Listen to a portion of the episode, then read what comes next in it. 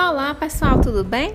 Hoje a gente vai falar um pouquinho a respeito da administração por objetivos. Isso mesmo, a famosa APO. A, essa teoria, né, é feita por Peter, Peter Druck, não é isso? Então, assim, é uma abordagem que ela trabalha, né, através dos objetivos, como o próprio nome já diz. Então, assim, ela é, é, é, baseada nesse processo, né, em que os funcionários eles identificam objetivos comuns e acabam definindo suas responsabilidades e traçando uma linha guia de ação. Isso mesmo. Todos os funcionários acabam participando da formulação conjunta dos objetivos de desempenho certo? Então, assim, não é só mais a gerência. Então, existe uma ação individual do gerente de proporcionar apoio, direção e recursos mas também existe a ação individual do subordinado em desempenhar as tarefas e alcançar esses objetivos.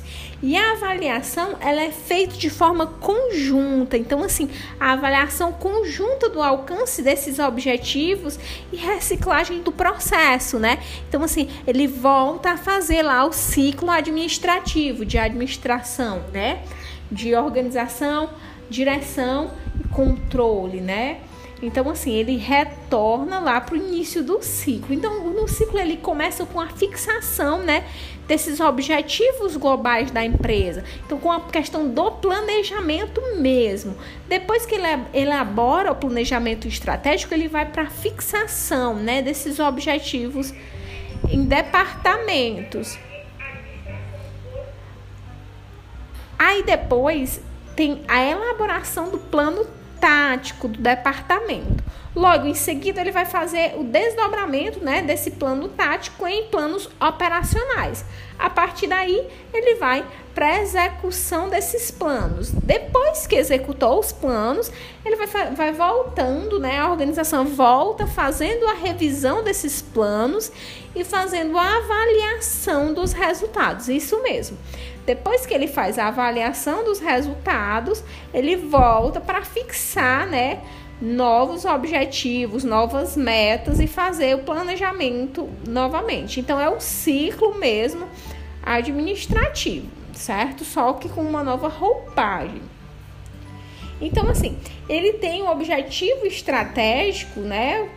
Que são aqueles objetivos globais.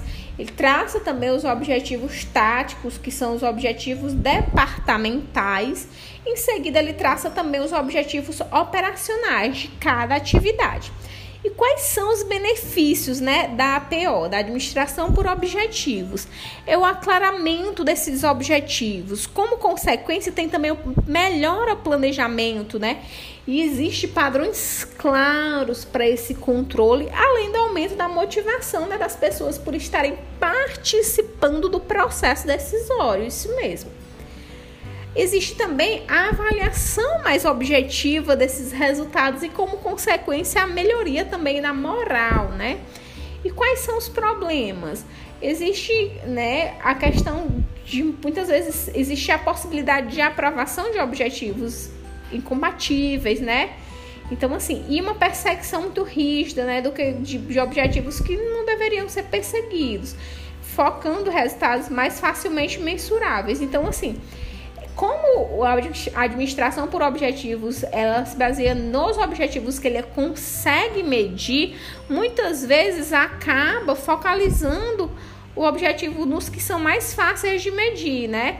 Então, assim, aqueles muitas vezes que podem ser até mais importantes, mas não é muito fácil mensurar, porque essa é uma abordagem mais quantitativa. Então, pelo fato de não ser tão fácil quantificar, então, assim, eles acabam sendo deixados de lado, né? Então o foco acaba não sendo eles e eles a, acabam deixando de lado, mas que são objetivos que têm sua importância também, né?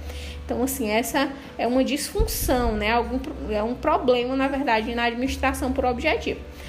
Só que existem inúmeros benefícios, né? Como, por exemplo, no, no pós né, administração por objetivo, existe uma focalização mais no futuro, uma visualização mais para fora da empresa, a orientação é mais para as pessoas e para os clientes e resultados, né?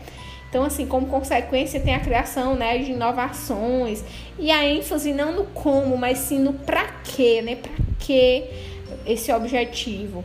Então, foco nas pessoas e a iniciativa mais descentralizada dos subordinados, porque assim eles acabam participando, né? Então, o estilo de liderança é mais participativo, eles acabam participando e, como consequência, tem também mais trabalho em equipe. Então, pessoal, é isso. Um abraço até o nosso próximo encontro. E hoje foi APO Administração por Objetivos. Tchau, tchau.